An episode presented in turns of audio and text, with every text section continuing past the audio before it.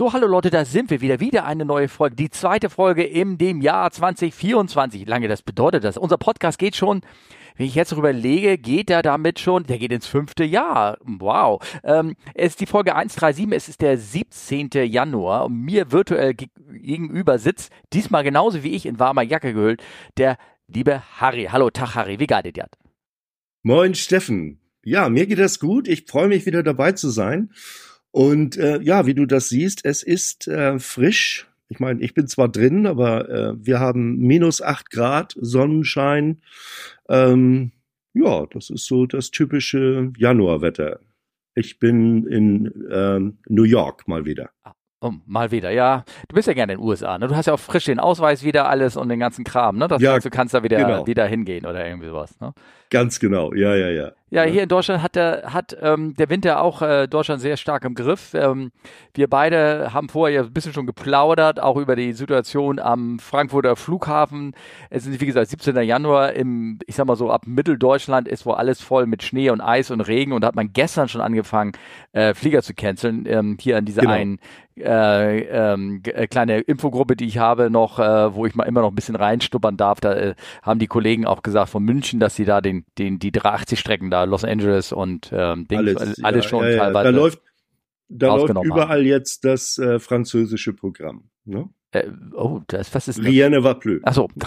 ja, ja, ja, ja, ja, ja, ja. Ähm, auch in Frankfurt, wie gesagt, der Flughafen, da hat er irgendwie komplett oder irgendwas da ähm, eingestellt. Naja, na gut. Mhm. Aber äh, so, so ist es halt nun mal im Winter, da pa pa passieren solche Dinger. Ähm, äh, was ja, schön passend zu der zu, passend zu der Winterops-Folge, ja. die du, äh, ne? also das ist es ist Winterops, ne? Ja, das ist ja auch mit den mit allen möglichen Unbillen und Widrigkeiten und komischen Situationen. Ja. Naja, deswegen genau. habe ich mich ja auch mit dem Christian darüber im Winter unterhalten und im Winter veröffentlicht. Ich meine, es ist nichts schlimmer, als sich über das Weihnachtsgeschäft Gedanken zu machen, wenn es August ist. Ne? Ich meine, das, richtig, ganz ja, das genau. müssen viele ganz machen, genau. aber ich könnte es irgendwie irgendwie nicht irgendwie so sehr. Ne? Naja, und ähm, das heißt, wie lange bist du denn in, in, in New York? Ich bin jetzt seit ähm, seit dem 11. bin ich hier, also seit sechs Tagen, sieben Tagen mhm. und bin noch bis ähm, ähm, also noch weitere zehn Tage ungefähr und mhm. dann geht's wieder zurück nach Deutschland. Okay. Und äh, wenn ich meinen Plan richtig deute, bin ich dann im Februar wieder zur Unterstützung auf der Line in Frankfurt. Hm, okay. eine, eine, Zeit lang. Ja, okay. ne, bevor es dann wieder irgendwo hingeht. In der Zwischenzeit war ich natürlich noch mal unterwegs, ähm, so ein so ein kleines äh, äh, Mitfliegerding, also als Flying Spanner war ich wieder unterwegs.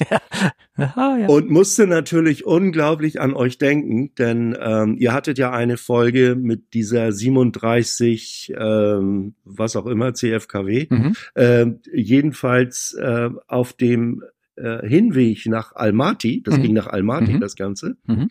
sind wir ja an der südlichen Schwarzmeerküste entlang geflogen. Hm? Da ist übrigens sehr, sehr viel Verkehr. Ja, das ist okay. ja, ja. weil keiner mehr über Russland fliegt. Ja. Und äh, natürlich ging dann das GPS weg. Mhm. Und ähm, warst du da im Cockpit auch, irgendwie? Durftest du da oder hast du? Ja, ich war da, ich, ja. ich war dann, ich bin dann zwischendurch mal nach vorne, weil ja. ich das auch wissen wollte. Ja. Nach der, also aufgrund eurer Folge ah. habe ich mich aus meinem Sitz erhoben, weil mich, normalerweise interessiert mich Fliegerei ja nicht so, aber ich bin dann nach vorne und habe mir das mal angeguckt. Ja, ja, ja, okay. Und äh, ja, tatsächlich. Also GPS waren beide weg und dann ähm, ein ganz Stückchen weiter hinten kam dann ein GPS-System wieder, das andere blieb tot. Also es ist wirklich nicht gut für diese GPS-Systeme. Ja. Das heißt also, ähm, in Almaty musste ich dann in den Keller. Ja. Also es gibt unter dem Cockpit, im ja. Cockpit eine Klappe. Von da aus geht man in den Keller. Dann wieder ein ganzes Stück nach hinten und da sind jede Menge Sicherungen. Man muss vorher gucken, wo, wo die, äh, der betreffende, die betreffende Sicherung ist und habe also das äh, GPS, äh, habe da ein, ein Reset gemacht. Mhm die Sicherung gezogen, wieder reingedrückt und dann ging das auch wieder. Und ganz, komischerweise ganz, auf ganz kurz, wieso konnte, man da das System nicht vom Cockpit aus resetten? Ging das nicht? Nein, das ging nicht. Weil normalerweise sind doch, also so wichtige CBs sind doch auch teilweise mal oben noch im Cockpit, ne? Ja, aber, aber nicht fürs, äh, nicht fürs GPS. Ach so, okay. Also es sind viele Sachen, die, äh, äh, wo du, wo du runter ins, ins, ins Cockpit musst. Mm, okay, ja. Und ähm, wobei oben die Circuit Breaker, die du im Cockpit hast, sind zum Teil auch gar keine Circuit Breaker. Ja, ja, das einfach nur Reset, Reset Switches. Ne? Naja, ich, ich frage deshalb, weil ich immer wieder die, die Sache hier propagiere, dass man eigentlich jedes System im Cockpit ausschalten kann, einfach um, um es auch zu isolieren. Aber ich glaube dann, wenn man dann merkt, dass da ein Fehler ist, dann wird halt gleich der ganze Strombast darunter genommen. Ne? Also wenn irgendein Gerät genau. Feuer fängt oder dann willst du den Strom wegnehmen, ne? Oder was, ne? Richtig, ja. richtig. Da kannst du, da gibt es allerdings natürlich noch noch äh, zusätzliche Schalter, womit du wirklich die ganze elektrische Anlage isolieren kannst. Ja, okay. ja. Also für solche Fälle. Aber ich sag mal so, die äh, es gibt auch viele Systeme, ähm, die kannst du vom Cockpit aus nicht resetten oder den Strom nicht unterbrechen einzeln, weil ähm, das ist halt nicht so schlimm, wenn es nicht funktioniert. Mhm. Sollte das natürlich nicht äh, in die Richtung ähm, Rauch und, und, und Feuer oder sowas gehen, da hast du natürlich, aber das sind ganz andere Schalter und die sollte man auch nicht einfach so mal betätigen, ähm, äh, um da den, den Flieger teilweise äh, ja. Äh, stromlos zu legen. Ja, okay, ja. Na? Ja gut, also das ging dann alles wieder, dann ähm, stehst du da ja ewig lange am Boden rum und dann ging's wieder zurück ja, erzähl weiter. Entschuldigung, ich konnte dich gerade nicht hören, ganz kurz. Aber Ach so, okay. Ja. Aber jetzt, warte mal, ich hole mal meinen. Doch, ich, ich bin noch nicht, da. Alles gut. Ich habe nur einen Satz komplett. Äh, den, die letzten drei Sekunden musst du nochmal sagen, sozusagen. Ach so, ja. okay. Also wie gesagt, ähm, das, ähm, das ging dann alles wieder.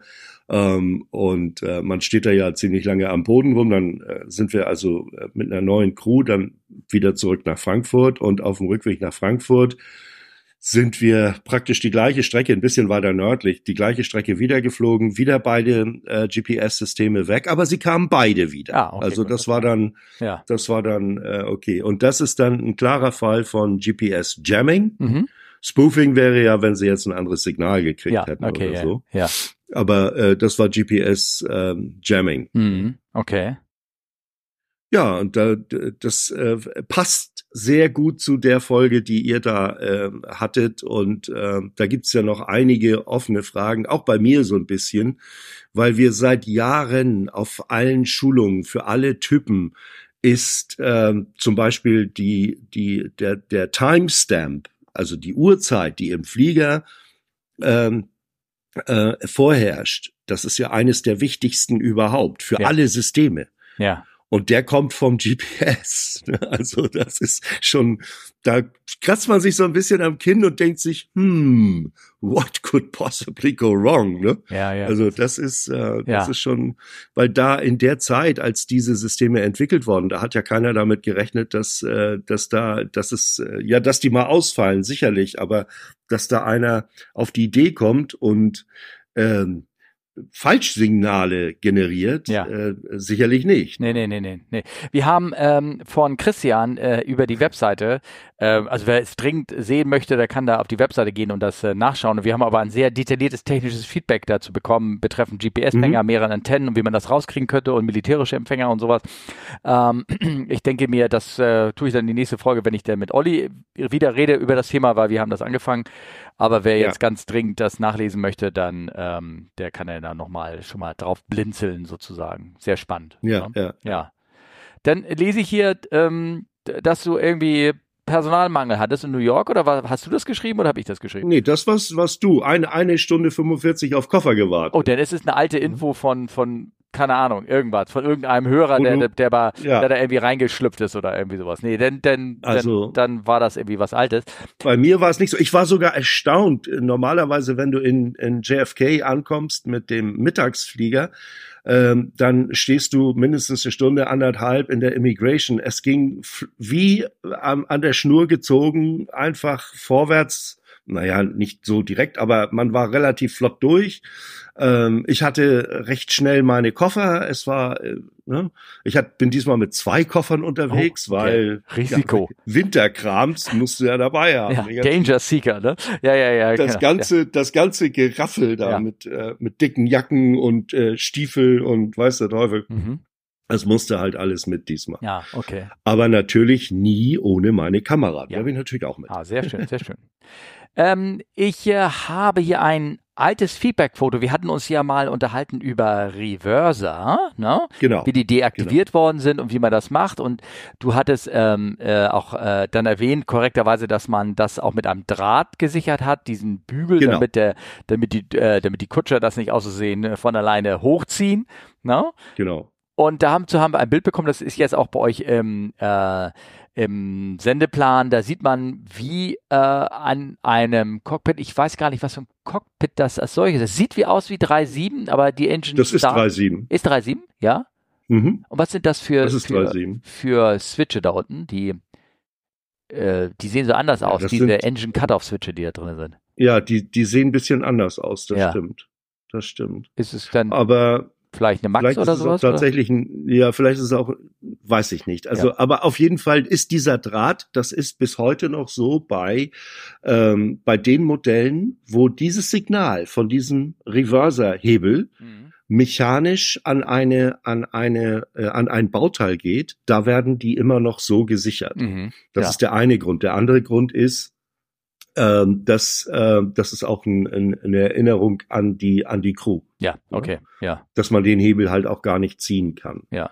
Das heißt, wenn er den anderen Hebel zieht und merkt, er kann den, den Einser in dem Fall nicht ziehen, dass er mit dem Zweier nun nicht noch Gas gibt. Ja, ja, okay. Ja, ja, ja. Genau. Also das ist, äh, das ist ein klassisches bei dem, bei dem Bus ist das anders, weil mhm. das ist ein rein elektrisches Signal. Die Hebel haben zwar auch in dem Mechanismus, wo du den Hebel ziehst und wo das Schubgestänge, das ist immer noch ein, ein Interlock. Den gibt es nach wie vor, aber mhm. das Signal für den Reverser geht rein elektrisch nach hinten. Ja, ja, okay, gut, alles klar. Ja. Also wie gesagt, ähm, ähm, da hat auch einer drunter geschrieben, das sieht aber eher notdürftig aus. Ja, das ist halt, ähm, ist ja, halt ein äh, schön, aber ein schön gewickelter Draht, ne? Oder irgendwie das. Also ja, so dein ja, Geschenk ne? kriegst also, du nicht so schnell so aus, wenn das so verpackt ist, finde ich. Es ist, nee, genau. Und es ist, es ist immer noch besser als Ducktape, also mein ja, Gott. Ja, ne? ja, ja, stimmt, stimmt. nein, nein, das ist, äh, das ist so vorgesehen, mhm. das steht sogar im AMM so drin, dass du, ähm, da stehen manchmal ganz urige Dinge drin, aber in dem Fall ist es so, das, äh, das steht im, im, im Aircraft Maintenance Manual drin, dass du äh, den Reverser blockst, also alle Sachen machst, die am Reverser nötig sind, mhm. an der äh, äh, äh, äh, Reverser Control Unit, dass du da einen Pin installierst, dass da nichts passieren kann, aber eben auch, damit du verhinderst, dass du jetzt an diesem Hebel ziehst, weil der Hebel, äh, wenn du den ziehst, dadurch wird ein Seil betätigt. Mhm. Ja, du weißt, Boeing und ja. damals auch Douglas, ja. das ist die Chain and Cable Company, die haben immer noch sehr viele Seile und, und kleine Ketten an. Ja. ja. Ja, Und damit du da nicht äh, Beschädigungen, wenn du jetzt an dem Hebel reißen würdest und hinten, äh, da wo du das, äh, den Lever betätigst damit, mit dem Seil, dass du da irgendwas äh, äh, beschädigst dann. Mhm. Ne? Das, okay. das, das, das ist eine rein mechanische Geschichte, deshalb. Ja, ja, ja. Ist ja Bobby ist ja, wie gesagt, eine Cessna, nur ein bisschen größer, ne? Da kann man auch mal mit. Ja, kann man also auf Kann man so. Ja, ja, ja genau. Ach man. Ähm, wir, haben einen unheimlich viel großen Sendeplan und jetzt äh, mit vielen Details drin oder auch oder wir haben lange nicht mehr unterhalten und da habe ich überall so Feedback reingeschrieben. Ne? Mhm. Und jetzt habe ich zum Beispiel ein, ein äh, Feedback bekommen jetzt, von äh, Daniel. Mit Daniel habe ich damals die, die Folge gemacht nicht. über diese Ingenieure, ah, die ähm, hier die einen Flugzeugbau im Werk begleiten und das dann für eine Airline besonders abchecken. No? Ne? Ja, und ja. Äh, der hat uns dann Feedback gegeben zu den ähm, äh, Corporate Voice Recordern, weil wir da so ein bisschen drüber geschwafelt und geschwurbelt haben, irgendwie irgendeine Art, und ähm, über die Einbaut. Weißt du, weißt du, wir hatten uns da unterhalten, dass man so ein Ding mal ausbauen muss, irgendwo mitnimmt und irgendwie, das war so ein genau, Vorfall genau. da irgendwie. Und ja, er hatte, ja. und er hat dann gesagt, er hat zugeschrieben, äh, zum Cockpit Voice Recorder äh, und Flight Data Recorder, seit etwa 2021 mhm. verbaut Airbus nur noch zwei identische Vo Cockpit Voice und Cockpit Data Recorder im, äh, im Flieger, die beides gleichzeitig aufzeichnen. Ähm, okay. Also beide zeichnen beides auf, gewinnen wahrscheinlich in diesen E-Rang-Bus da irgendwie reingeklemmt. Ne? Und ferner wurde im Zuge der Einbauout geerdet. Vorher waren beide Geräte hinten im drucklosen Bereich. Jetzt ist einer unter das Cockpit gewandert. Ähm, kann ich jetzt weder bestätigen noch, ähm, äh, weil bei den Flugzeugen, die äh, mir so für die Füße äh, rollen, äh, sind die Dinger immer noch beide hinten mhm. und beide äh, äh, nicht unbedingt im drucklosen Bereich, aber die sind beide ziemlich weit hinten eingebaut. Okay, ja. Ähm, das schätze ich mal, das ähm, betrifft eher die ähm, die 320-Familie. Also, äh, denn beim 350 sind die auch noch beide hinten. Ah ja, okay. Ne? Ah. Vielleicht äh, bei den neueren 350, da gibt es ja auch noch eine, eine Strichnummeränderung ab dem 350 1000 müsste ich jetzt äh, mal eruieren, ob das bei dem anders ist. Aber wie gesagt, den Flieger haben wir nicht und ähm, das weiß ich jetzt aus dem Kopf nicht. Hm. Ne? Okay. Ja, ja. Also ich fand es, wie gesagt, das interessant ist. Und ich habe ähm, in der letzten Folge ähm, hier mit Markus haben wir ja auch über den äh, Cockpit Voice und Cockpit Data äh, äh, haben wir geredet darüber, dass äh, diesen Unfall in Japan mit der YAL, ne? Mhm. Und dass äh, die, die, die sind ja, die haben sich das ganze un untere E&E-Compartment ja komplett weggeschreddert durch den Unfall mhm. und äh, hatten den Cockpit Voice Recorder noch nicht gefunden. Und wenn ich das jetzt so verstehe, und die, der Flieger war ja auch äh, relativ jung, ne? Oder naja, vielleicht mhm. war vor 20, vor 21 gebaut.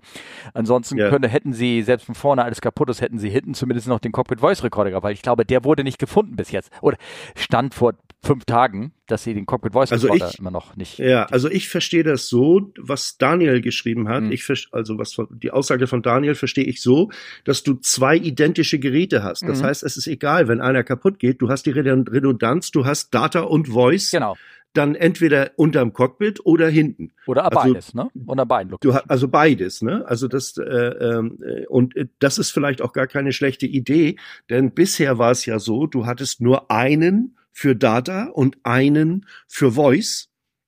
Ähm, und die waren beide hinten verbaut ähm, ähm, wo, wo dann ähm, die, früher gab es da sogar rote, so kleine rote Rechtecke, Cut hier. Ja, ja, ne? ja, also, genau, ja, ne? ja, ja.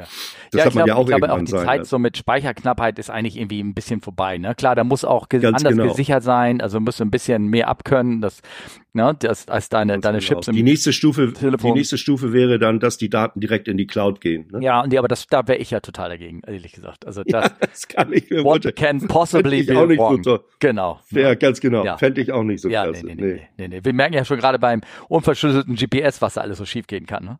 Ganz genau. Ja, genau. Ganz genau. Ne? Ähm, ja, äh, soll ich, soll ich mal weiter erzähhlen oder?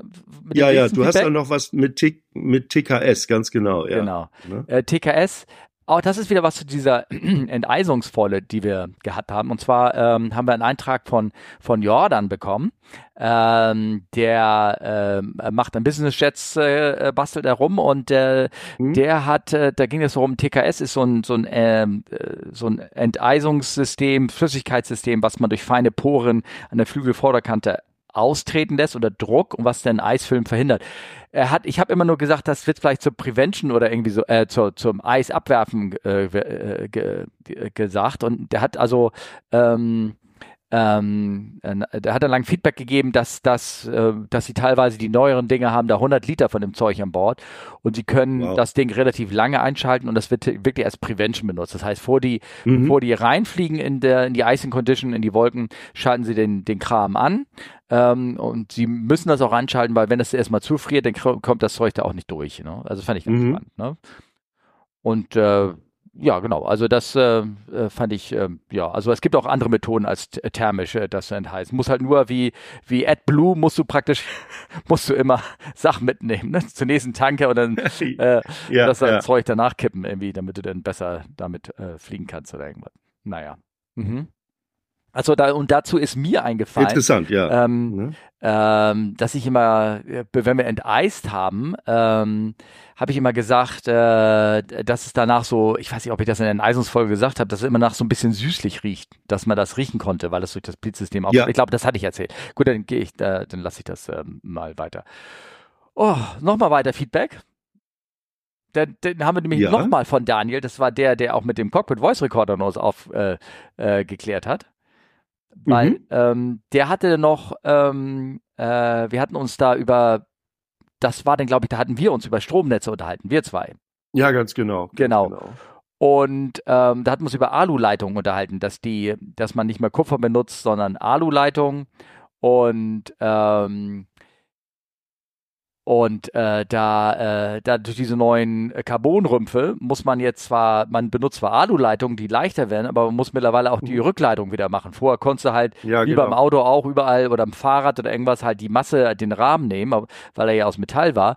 Und das geht bei den Carbonrümpfen nicht mehr. Also musst du da jetzt immer Hin- und Rückleiter basteln, ne? Irgendwas. Stimmt das? Ja, ja. du hast ja.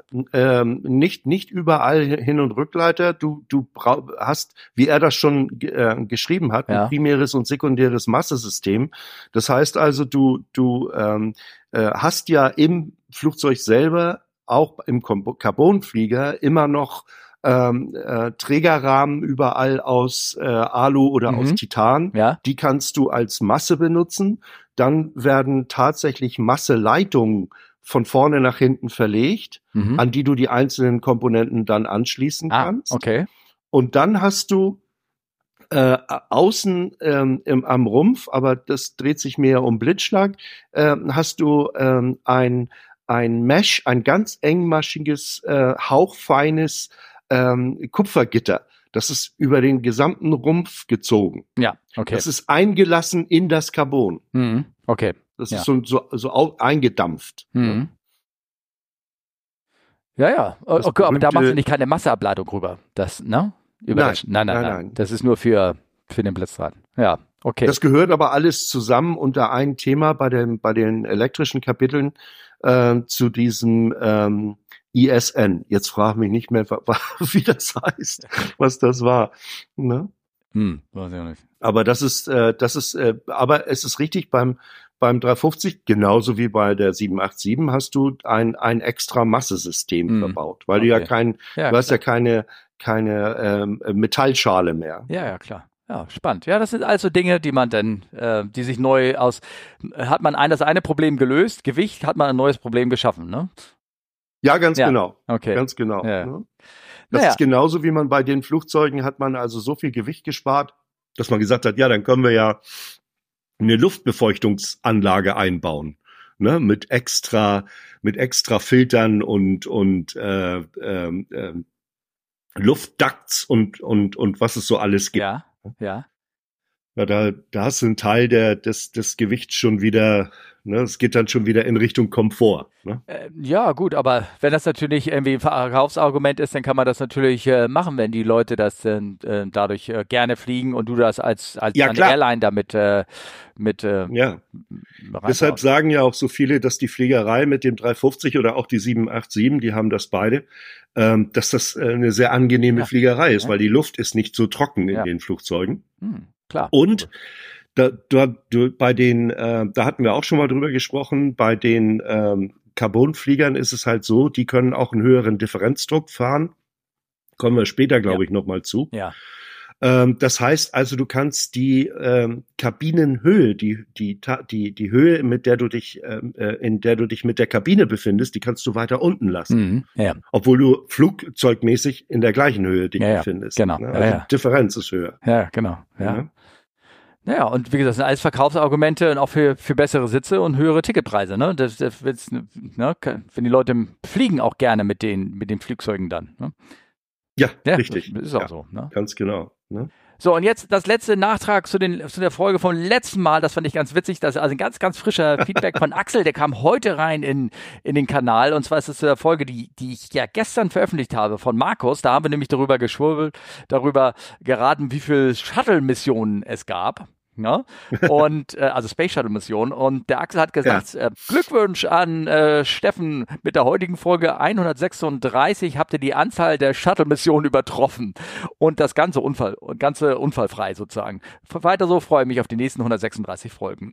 also super, danke schön für das, für, für das Ding. Also es gab 135 äh, Shuttle Missionen anscheinend. Ne? Hervorragend. Ja, ja und äh, jetzt genauso viele. Das heißt, wir basteln gerade und sind dann, haben mehr äh, Podcasts also Shuttleflüge. Äh, ne? Folgen als die als, als Shuttle-Mission. Ja. Ne? Das ist ja auch ein. Ja, ne? ja sehr gut. Ja schon, ne?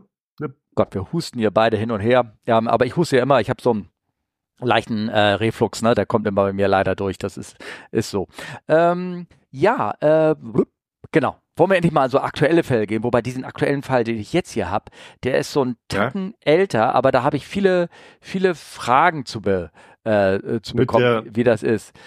Ähm, Mit ich dem Flieger ja da in Argentinien, ne? Ja, ja. Genau, genau. Also und ähm, was, was ja interessant war, ich war ja vor kurzem in ähm, in Argentinien und hier in dem Fall äh, geht es so, dass da eine, man sieht eine geparkte ich rufe mir gerade das Ding auf, eine geparkte 737 und da äh, zischt gerade ein richtiger schöner Gewittersturm in ordentlichen Böen rüber und man sieht, während das Ding ähm, äh, da steht, dass dieses, äh, ge äh, dieses Gewitter den Flieger praktisch in den Wind dreht. Und man sieht, wie das Bugrad sich durch die erste Bewegung sich querstellt und dann der Flieger, ja, wie so eine Wetterfahne, zack, geht Genau. da quer, reißt die Brücke noch um von oder die Treppe, die da steht und äh, ja, und steht jetzt quer. Und da kommen natürlich viele Fragen dazu, wieso kann das passieren? Werden die Dinger nicht richtig festgemacht? Wie, wa warum passiert das? Und, und also ich hatte gesagt, ja, ich glaube erstmal bei dem Ding war keine Hydraulik an. Das war meine erste Vermutung. Ne, das ist, die ist da ja sowieso nicht an bei, bei abgestellten Fliegern. Aber man kann das Ganze im Grunde genommen mit zwei Worten Darf ich, zusammenfassen. oder, naja, wenn einer im Cockpit ist, eine Hydraulik anschaltet oder irgendwie einer rummacht, Dann ja. dann ist sie da. Dann ja. geht auch am Boden, Ja. ne? Die, die ist elektrische Pumpe Und- sind das, ne? Ja, genau. Ja, natürlich. Und dann hättest du, wenn im Cockpit jetzt einer wäre und der würde die Hydraulik einschalten, was ja normalerweise auch nicht so der Fall ist, Mhm. dann hättest du die, äh, das äh, Nose Wheel gecentert und dann Ja. wäre es schon mal wesentlich schwieriger, den Flieger zur Seite zu drücken. Ja, genau. Weil äh, wenn du wenn du keine Hydraulik anhast, dann hat das Nose Wheel, das Nose Gear, das hat äh, das ist praktisch wie ein T-Wagen-Effekt. Das Ding dreht sich so, wie du auch wenn du den Flieger schleppst, darfst ja keine keine Hydra entweder keine Hydraulik anhaben oder du musst so ein Ventilchen bewegen, Mhm. dass die Hydraulik nicht zu der Buckard-Steuerung gelangt. Genau. Ne? Ja. Das ist wie so Ähm, eine aber Wetterfahne dann, das Ding, ne? Dreht sich. Genau, Dreht sich genau, frei. ne? Free Castering heißt es, glaube ich, ne? Free Castering, Ja, ganz ja, genau. genau. Ne? Bis, also bis zum gewissen Punkt. Ne? Es Ja. gibt Anschläge, aber ähm, das, äh, das, das stimmt schon. In dem Fall muss ich wirklich sagen, ich habe mir das Video auch ein paar Mal angeguckt. Ich konnte jetzt nicht erkennen, ob Schocks an den Hauptfahrwerken gewesen sind, aber ich schätze mal nicht. Nein. Und äh, deshalb fasst man das Ganze zusammen in zwei Worten und das nennt sich dann Bad Maintenance. Oh. Denn, Ja, also Maintenance muss Punkt nicht dafür oder hi- hinstellen, ich weiß nicht, die ist nein, die, nein, nein, nein. äh, Das immer- ist, ja? Das ist die, die Geschichten, wenn du eine Sturmwarnung reinbekommst, Ja. dann äh, musst du ähm, als Operator ähm, zunächst mal dafür sorgen, ab gewissen Windgeschwindigkeiten müssen Klötze an die, also Bremsklötze an die Hauptfahrwerke. Mhm. Das ist der erste Punkt.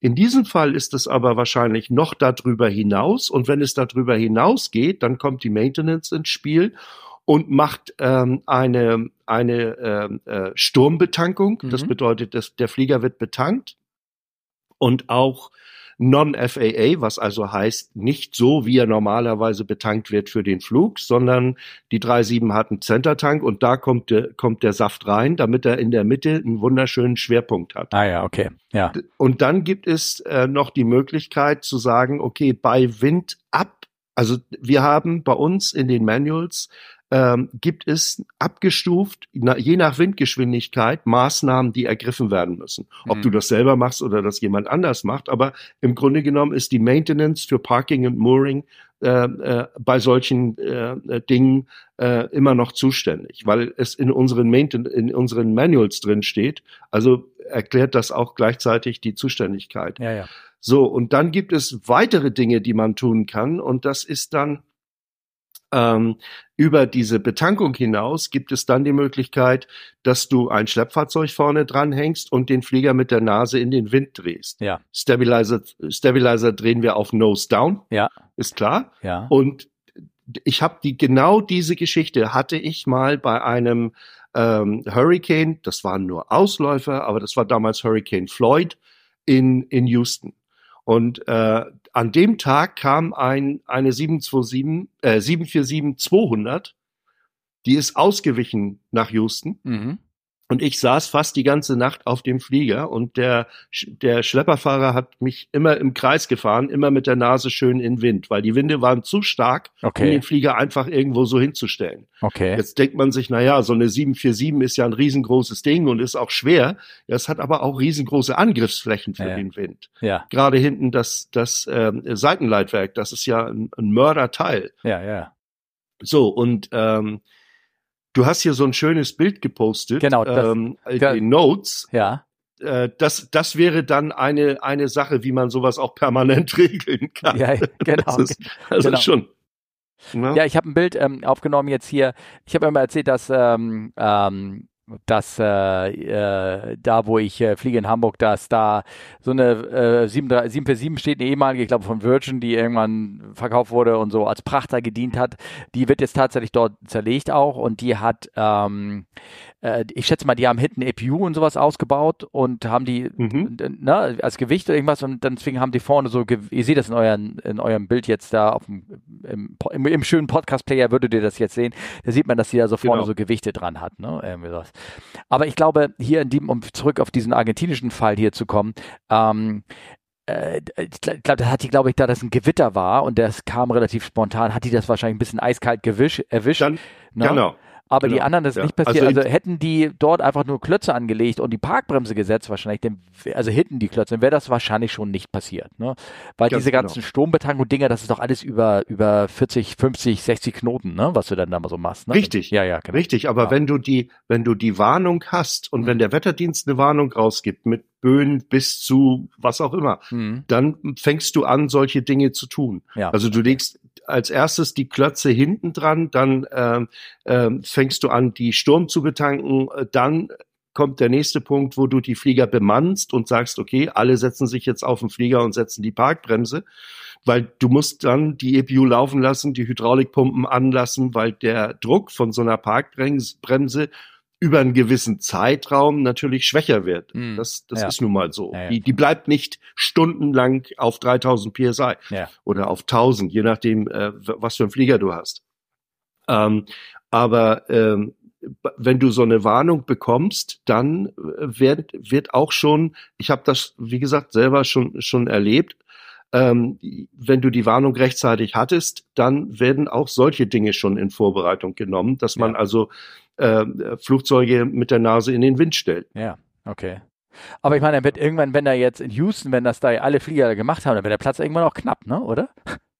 Ja, es waren ja kaum noch welche da. Also an dem, ich konnte jetzt nur das, das International Terminal überblicken. Ähm, äh, da stand äh, außer unserem abends, außer unserem Jumbo nichts mehr. Naja, okay. Und ähm, als der dann anfing, auch äh, seit die die äh, das Bugfahrwerk verschob sich dann seitlich. Mhm. Ähm, und dann sagte mir der unten, ja, äh, das Bugfahrwerk drückt die Klötze weg, die ja. die Bremsklötze weg. Ja. Ähm, und dann äh, fackelst du gar nicht lange. Dann ja. äh, sagst du dem, okay, dann Schlepper, Stange, los geht die wilde Fahrt und ja. dann äh, drehen wir den halt in Wind. Ja, okay. Und dann wurde der Wind halt auch noch immer stärker. Ja, okay. Also das muss man dazu sagen. Ja. Deshalb, ähm, das hat dann mehrere Stunden gedauert, bis ich dann wieder an, an einem Gate war mit dem Flieger und ähm, den dann endlich abstellen konnte und aussteigen konnte. Und, und dich schlafen legen konntest. Ja, ich bin dann, ich bin dann erst nach Hause. Ja, ja, okay. Sehr spät. Ja, okay. Oh, auch nicht schön. Naja, nee, ähm, ne? Ähm, da fällt mir ein wegen Jumbo und Größe. Es gibt da so, ähm, ich suche das Video mal raus, da gibt so ein kleines Video, sieht man, wo so ein, äh, so ein abgestellter Flieger auf so einem Friedhof, ne? So ein, so ein Fliegerfriedhof ja. oder irgendwas. Ich glaube, das war ja. ein Kaliter Jumbo, wie der immer die Nase hebt, so immer so hoch. Ja, ja, ja, ja. So schlanke, ja, drei, vier Meter hoch geht und fast wieder fliegen will, sozusagen. Ne? Ja, wahrscheinlich auch keine Engines mehr, nein, nein. keine, keine Engines mehr dran und so. Ja, dann, dann ist das natürlich schon, dann ist sowas möglich, ja, dann kannst du Drachen steigen. Ja, genau. naja, ähm, das äh, sehr, sehr, sehr, sehr schön. So, und äh, ja, und jetzt haben wir das eigentlich, wo ich äh, dich ja schon sozusagen angekündigt habe, dass wir das äh, im letzten Podcast, dass wir das äh, besprechen wollten. Und nämlich das ähm, das, den Alaska Air Incident mit der 737 Max, äh, was da passiert ja. ist. Ähm, ja. Äh, oh Gott, ich habe, ich schreibe mir ja immer so Notizen auf, aber das eigentliche Datum, wann das passiert ist, das habe ich mir jetzt irgendwie gar nicht aufgeschrieben. Das war aber irgendwie 7. Januar oder irgendwas in der Art? Ja, ich glaube, ja. Ja, ja, sowas. genau. Also das, äh, das ist noch nicht so lange her. Genau, genau. Ähm, viele von euch werden das mitbekommen haben, weil hier hören ja nur Afgeeks, schätze ich mal, ja, vielleicht auch andere, dass bei einer 737 Max ähm, die von Alaska Neun. Air, eine ganz neue, ja, ein Monat alt, gerade mal 200. Nee, äh, 737 MAX 9. 900, ja, Entschuldigung, 900. Ja, ähm, die weil hat, die, die anderen haben es nicht. Ja, genau, die ist gerade mal 200 Stunden geflogen. Das, der Flieger war also ein, ein Monat vielleicht gerade mal unterwegs, sind durch 16.000 Fuß durchgestiegen. Auf einmal hat sich die, äh, wenn man jetzt mal so zählt, eins, zwei, drei, vierte Tür hat fünf, hat auf einer Seite, wenn ich die ganzen kleinen Öffnungen mitziele, wo man aufsteigen kann, sozusagen auch die, also die Nottüren mit, ähm, mhm. die fünfte Tür, die vierte Tür ist bei dem Flugzeug, Flugzeug nur so ein, so ein Stöpsel sozusagen, der da drinne ist. Äh, der hat sich gelöst, ist raus rausgerissen worden vom Luftstrom und die, das Cockpit hat einen, einen Notsinkflug gemacht mit, mit allen Drama, der da so passiert ist. Also der, durch diesen, diese, diese Rapid Decompression, die da passiert ist, ist äh, die Cockpit-Tür aufgerissen worden, also trotz Panzerangerung und sowas. Und eigentlich hätte die auch so Blowout-Panels, ne? Hat die doch, glaube ich, auch. Ja. Ne? Hat so, sie auch, ja. Genau, so, so Panels, die, die eigentlich nachgeben, wenn dann Druckunterschied ist dort, aber die ganze Tür aufgegangen. Irgendwie, wow. deren Checklist ist irgendwie nach hinten geflogen von der äh, Co-Pilotin ist deren Headset weggeflogen, die konnte erstmal, konnte gar nicht so richtig funken, hörte sich auch über ATC ganz komisch an.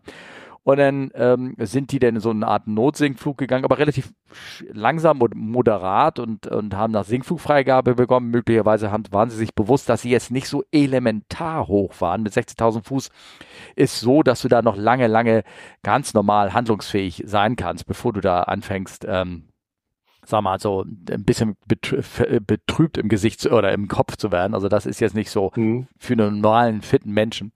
Naja, und, äh, und das ist für Boeing war das danach Hell Breaks Loose, würde ich sagen. Also weil ja, ja, klar. das ist 737 Max und noch so ein Incident und, und das war ganz ehrlich, das ist auch wieder so knapp. Da waren an diesem ganzen Flieger, da sind ja plus minus 170 Plätze an Bord, glaube ich, irgendwie 176 Richtig, ja. oder irgendwie sowas, ne? Naja, und die zwei Plätze an der Tür waren frei. Es waren sieben insgesamt frei und, mhm. Und zwei davon direkt neben dem dieser Tür. Also das, da, ja. und ich meine, das war auch so stark, da hat dem einen hat glaube ich, sein T-Shirt weggerissen. Das T-Shirt, ja, das war der, der der Tür am nächsten saß. Ah, Dem okay. hat's das T-Shirt vom Leib gerissen. Ja, ja genau. genau. So, und wenn, kannst dir vorstellen, wenn da jetzt direkt neben einer, einer Tür gesessen hätte, das ist ja leider auch schon passiert, sowas.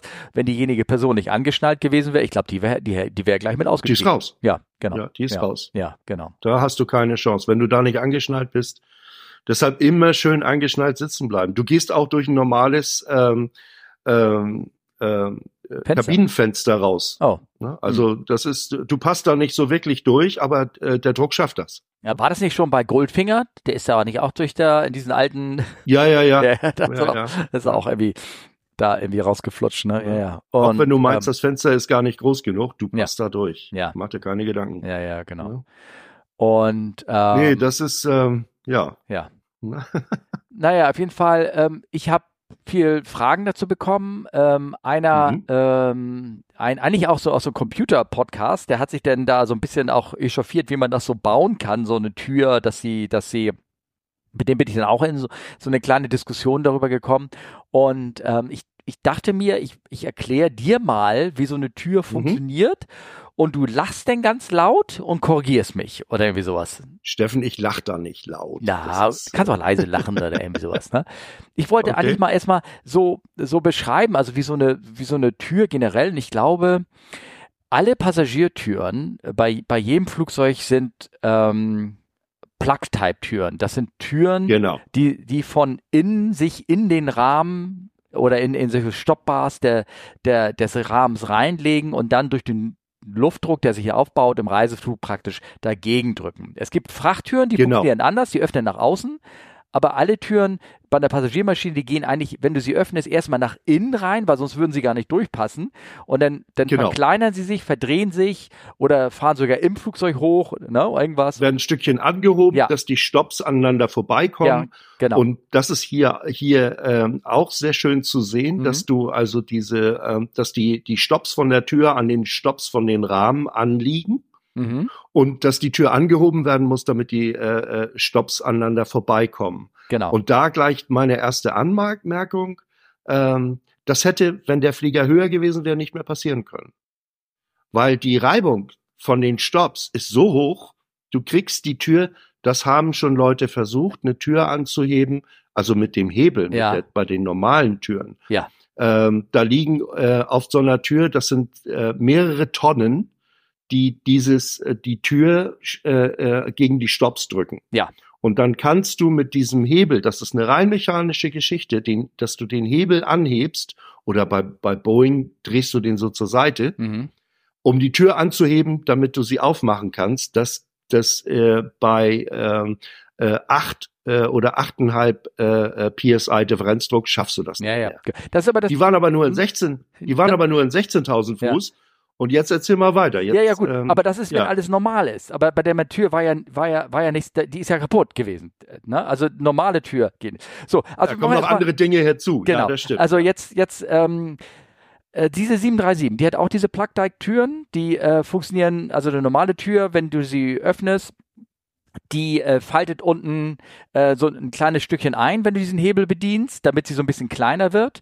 Dann äh, mhm. wird sie, da, sind an der Seite sind, ihr könnt euch mal so ein Video gucken, die nennen sich Roller. Ich weiß nicht, wie die Roller sind, äh, wie man das nennt auf Deutsch. Sind so ja, Führungsrollen, das ist, das ist sowas. No? Führungsrollen, die genau. in einer Karkasse drin sind. Genau, ja, ganz genau. Genau, so eine, so eine Schiene, wo sie dann reingehen. Und wenn du diesen Hebel bedienst, dann werden die über so eine Überhebung rausgedrückt, sozusagen, so dass der Druck sich von diesen Stoppern löst und, und, du dann die Tür ein bisschen anheben kannst und dann nach innen und dann nach außen schwenken kannst. Beim Airbus gehen sie gleich nach außen, aber es ist das gleiche Prinzip. Sie, sie werden durch solche klammerartigen oder durch so Roller in so Schienen werden sie überspannt, überdrückt sozusagen, dass sie nicht von alleine aufgehen können, dass sie sich gegen diese Stopbars äh, da, dagegen setzen können. Es gibt verschiedene genau. Türen, es gibt äh, normale Türen, ne, die ähm, öfters um Ein- und Ausgang äh, benutzt werden. Dann gibt es so Türen, die früheren alten Notausgangtüren, wo du genau das gleiche machst. Bei der 737 oder auch bei dem alten 320ern ähm, hast du so einen Hebel gehabt, den ziehst du runter, damit löst du auch diese Rollen. Dadurch werden sie ähm, äh, kommen sie aus ihrer Überspannungsfunktion raus. Du kannst sie mhm. anheben und aus diesen Stoppern rausziehen und dann bei den alten 3.7 hast du sie dann aufs, auf die Tragfläche geschmissen und rausgeschmissen, die genau. Türen, damit du dann raus genau. konntest. Ne? Das sind genau. so die alten Notausgangtüren und ähm, diese Türen jetzt hier, die bei der äh, 737-900, und das ist völlig egal, ob das die Max ist oder die ER oder irgendwie sowas, die mhm. haben die Türposition ja. Nummer 4. Das ist je nachdem, welche Konfiguration du hast, hast du dort eine Notausgangtür. Das ist keine normale Tür, wo man rein und raus geht, so eine Notausgangtür ja. oder so ein Plug, der da reingesetzt wird. Und die funktionieren beide nach demselben Prinzip. Wie gesagt, korrigiere mich mal. Ne? Diese Türen, Jetzt genau richtig. Genau, diese Türen sind angeschlagen, haben ihr Scharnier unten am Fußboden sozusagen. Genau. Ne? Das heißt, wenn sie sie aufklappen, fallen sie einfach an den Scharnier nach unten runter und Richtig. fallen so runter. So, und damit du sie, wenn du sie jetzt einbaust, haben die unten im Scharnier eine Feder drinne. Das, mhm. ähm, die Feder fährt, äh, du, wenn du sie hochklappst, musst du sie an der Feder leicht nach unten drücken. Dann passen sie hinter diesen Stopbars dann lässt du die, äh, die, die Tür wieder los, dann wird sie sich durch die Feder, drückt sie sich nach oben hinter diese ganzen vielen Stopbars, wo die, wo die, wie, das sind so Finger, wie Fingerchen, die so gegeneinander häkeln, ne, wie so Haarköpfe, ne? Mhm. Fingerhäkeln kann man sich das vorstellen. Und dann drücken sie sich dagegen und dann ist die Tür auch in so Rollern rein, die sie auch nochmal so stabilisieren oben.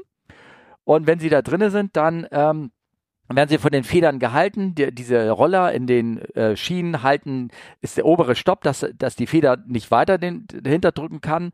Und dann mhm. ist die Tür praktisch von hinten gesichert und die Feder hält das Ding jetzt praktisch geschlossen. Und wenn jetzt der Luftdruck sich aufbaut, dann, äh, dann wird sie sowieso reingedrückt in den Rahmen und dann irgendwann wird die Tür unbeweglich werden. So. Richtig. Wichtig ist hier zu, zu, zu, äh, zu sehen, die Federpakete sind halt unten mhm. eingebaut. Und das bedeutet, die sind zur Unterstützung, wenn du die Tür anheben willst, öffnen willst. Ja, genau. So, das heißt also, in dem Moment, wo du die Tür schließt, machst du die Tür zu. Ich glaube, du musst sie, nein, nein, ich glaube, du musst sie, du musst sie nach unten drücken. Du musst sie gegen diesen Feder nach unten drücken. Und dann kann, äh, du musst sie gegen die Feder drücken. Also der Öffnungsmechanismus, wenn das eine Notausgangstür ist, dass du die Tür leicht nach, gegen die Federspannung leicht nach unten drückst und dann kann sie rausklappen. Und dann hilft sie nee, dir auch. Die geht nach oben raus. Steffen, die geht nach oben Aber raus. guck dir mal diese, guck dir mal die, die Verschlüsse an von diesen Brackets. Die gehen alle, die haben obere oben, du musst sie nach unten runterdrücken. Also möglicherweise, ich, ich korrigiere mich. Äh, Stimmt, äh, richtig. Ja. ja, ja, ja. Du musst nach unten. Ja. Okay, genau. das ist dann anders als bei anders als bei den normalen ja, genau. Türen. Die gehen nach, geht diese tatsächlich nach unten ja. ins Federpaket rein. Genau. Dann raus und dann hilft die Feder praktisch das Ding ähm, äh, rauszuklappen. Genau. Weil richtig. die muss ja aus dem Weg sein, wenn die Rutsche kommt. Genau, richtig, ja. Ja. Und ähm, äh, Bei normalen Türen ist es halt so, dass du du hebst die Tür ein Stückchen an und äh, da wird nichts nach, da geht nichts nach unten. Du, Mhm, genau, du hebst bitte. immer die Tür ein Stückchen an. In dem Moment, wo du diese diese Tür anhebst, ähm, äh, sind die Roller Guides oben. Die sind dafür da, dass die einen Tick nach innen geht, Mhm. einen Millimeter. Ja. Damit es leichter ist, die Plugs, die die Stops vom Rahmen und von der Tür aneinander vorbeizuführen. So, und damit geht die Tür noch ein Stück weiter nach oben. Dann äh, bist du ähm, mit den Stops äh, von, den, von dem Rahmen und, den, und der Tür frei. Das heißt, die Türstops sind jetzt höher als die äh, ähm, Rahmenstops mhm, und damit kann die, kann die Tür aufgeschwenkt werden. genau, bei einer normalen Tür. Bei dieser Tür Ja. ist es, bei dieser Tür ist es, ist es andersrum, dass, da geht die ganze Chose nach unten. also bei der Tür ist, Aber das ist im Grunde genommen, noch unterschiedlicher, weil nämlich bei der bei der normalen Tür hast du diese hier sind die Roller, also diese diese Stöpsel, die das führen mit den mit den Rollen dran, die Mhm. sind am Rahmen befestigt, während bei einer richtig. Tür sind die in den, weil da werden sie bewegt und hast du die ganze Bewegungskulisse hast du in, in der Tür drin. Genau. Das spielt eigentlich Genau, keinen Unterschied, genau. Funktion ist die gleiche, ne, sozusagen. Ja. Nur, also die Tür jetzt in dem Fall von der, äh, von dem Vorfall jetzt, Mhm. das ist die gleiche Tür. Ja. Es ist nicht so, dass man gesagt hat, okay, wir bauen die Tür aus und setzen da einen Plug rein, sondern es ist die gleiche Tür. Nur der ganze Mechanismus, um diese Tür zu bedienen, den hat man weggelassen und das Rutschenpaket hat man weggelassen. Ja. Das heißt also, das ist auch so gedacht, weil man kann ja sagen, ähm, die Airline ändert jetzt ihre Bestuhlung und wir brauchen die Türen jetzt als Notausstieg, dann kann man das innerhalb kürzester Zeit umrüsten. Ja, genau. Die Tür selber, das ist eigentlich äh, alles gut und alles richtig. Es äh, ist alles, alles wunderbar. Man muss halt alle Bolzen äh, einbauen und die auch alle festziehen. Ja, ja, das, genau. das, das, das hilft dann ungemein. Genau, sowas, wir, ne? wir müssen wirklich dazu sagen, dass dieses Design, das ist ja nicht nur bei der 737 MAX, sondern das ist bei der bei den vorigen 737-900er Versionen, also die ER zum Mhm. Beispiel, äh, die haben Ja. genau das gleiche Design und die fliegen damit auch schon Jahre rum. Also das Design als solches ist nicht schlecht.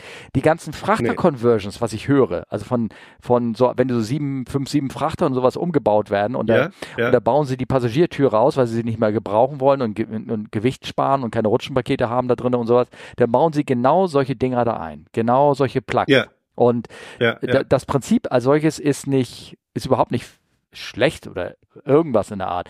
Man könnte vielleicht bemageln, warum, warum bauen sie es überhaupt ein, wenn sie das Ding nicht benutzen. Aber das ist das, was du schon sagtest, um den Flieger dann die, die äh, Möglichkeiten haben, weiterzubauen. Ich habe mir sagen, es gibt die Tür, diese Plug-Tür auch ohne Scheibe.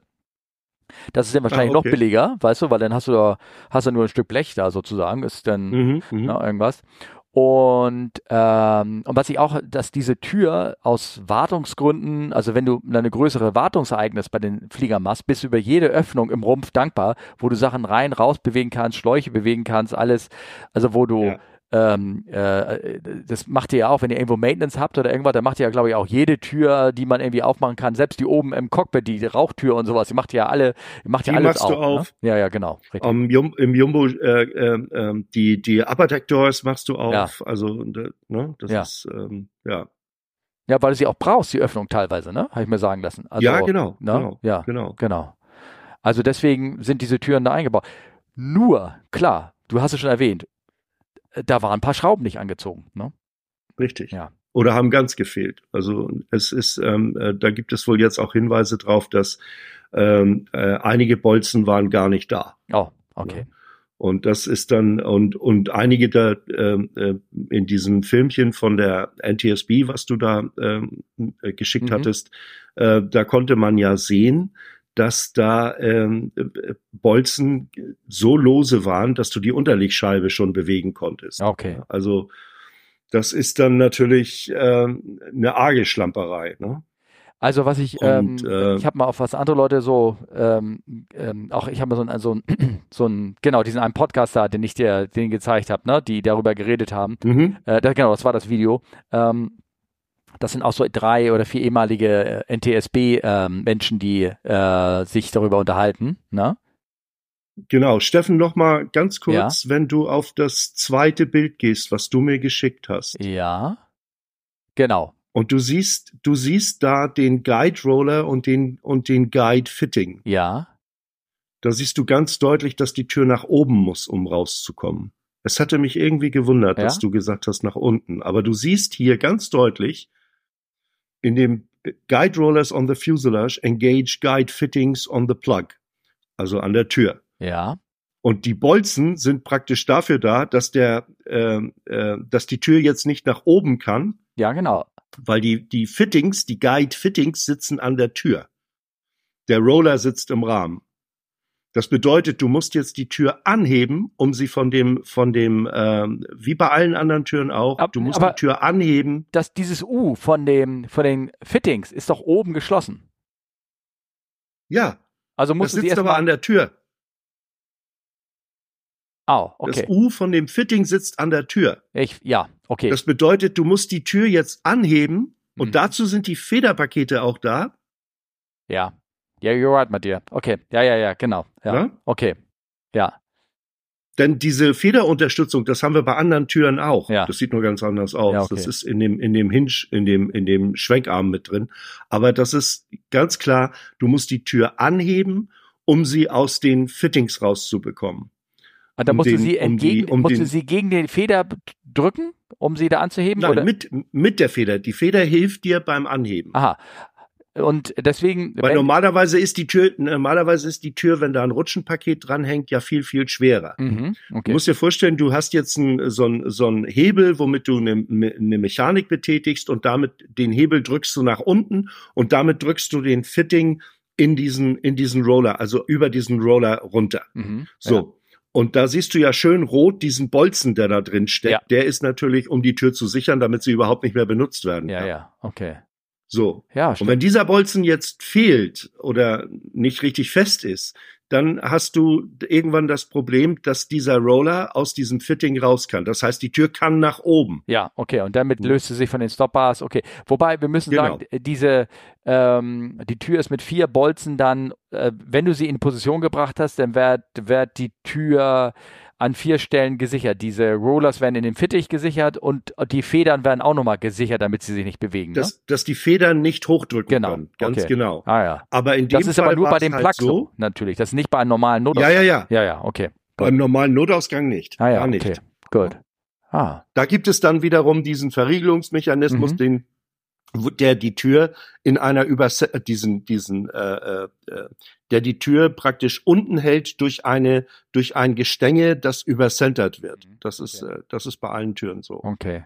Ja? Na, wie gesagt, und was ist ähm, und so wie ich das jetzt verstanden habe, wie gesagt, korrigiere mich dann, wenn das so ist, ist ähm, sind äh, das, was an der Tür jetzt dran war, und zwar die, äh, die Fittings, also diese Schienen, wo sie, äh, wo, wo, die, diese Roller da reinkommt, sozusagen, ne? ja. da war, der war nicht richtig befestigt, da fehlten Schrauben richtig. oder waren locker. Dadurch konnte richtig. sich das Ding durch Vibration, und das ist wohl auch ein klassisches Problem in der Fliegerei, alles vibriert irgendwie, so ein bisschen manchmal. Ja. Und alle Schrauben müssen gesichert sein oder mit so einem, manchmal sehe ich auch so einen roten äh, Lackpunkt da irgendwie drauf, ne? Irgendwas, ne?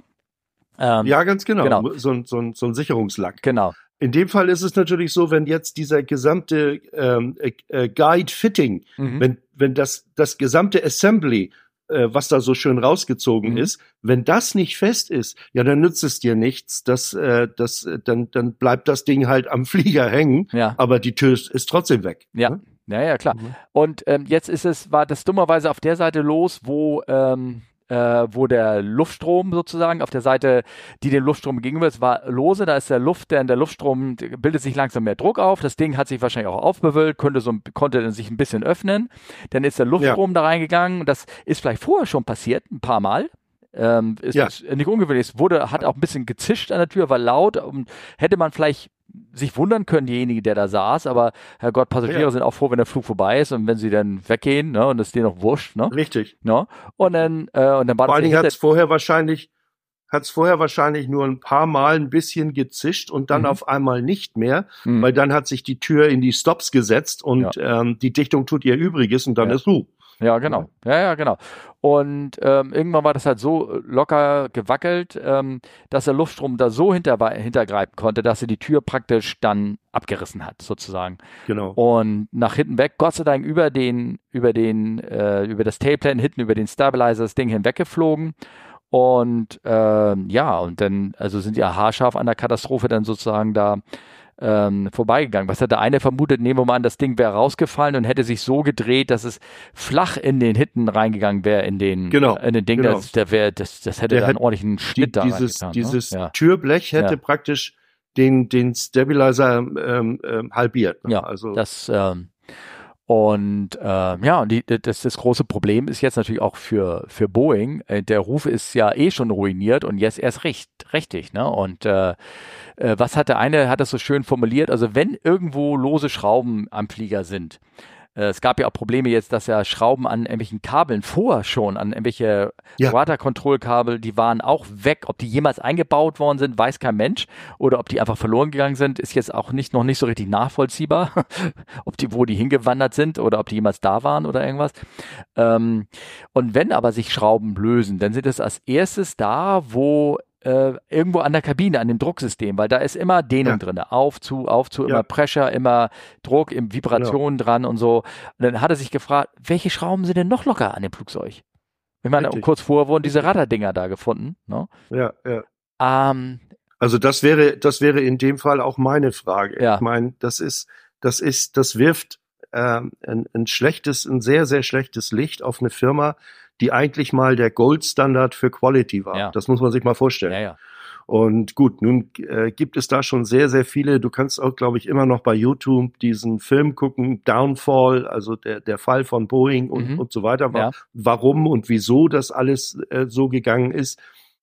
Aber wie es scheint, ähm, ist das Quality-Thema immer noch äh, eine sehr große Sache bei denen, ähm, äh, wo das, ich kann mir das einfach nicht vorstellen, dass einer, dass, wenn so ein Flugzeug gebaut wird, da muss, da ist doch normalerweise ständig einer, der hinter den Leuten steht, die das Ding bauen und gucken, ob auch alles richtig äh, fest und gesichert und gemacht ist.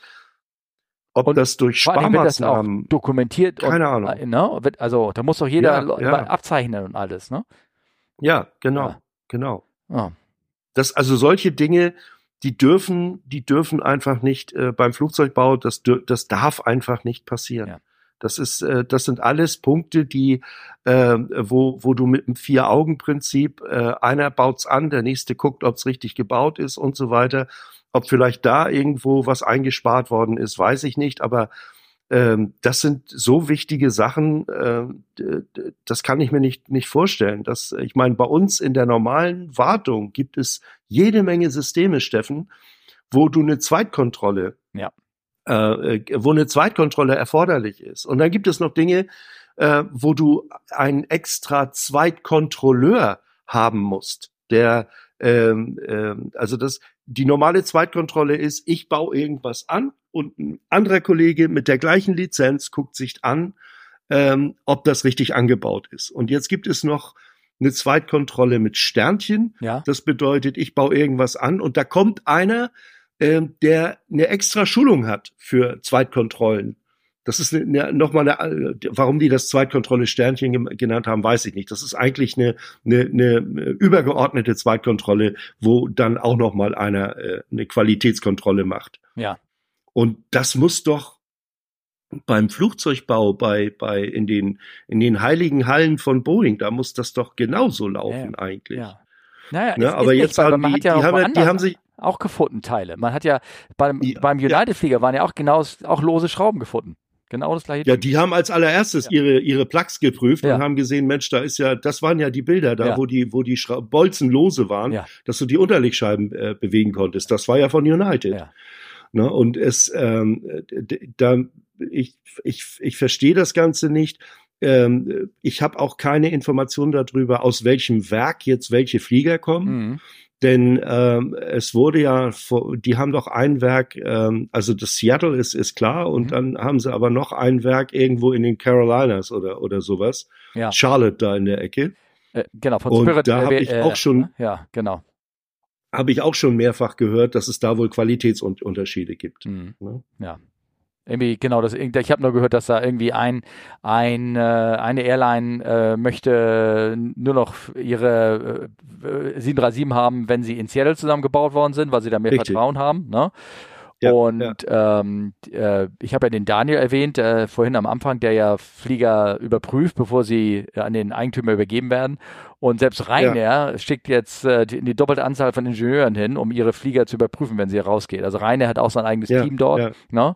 Und äh, die haben jetzt die Anzahl von doppelt von Ingenieuren, die die Flieger äh, überprüfen, bevor sie da rausgehen. Ne?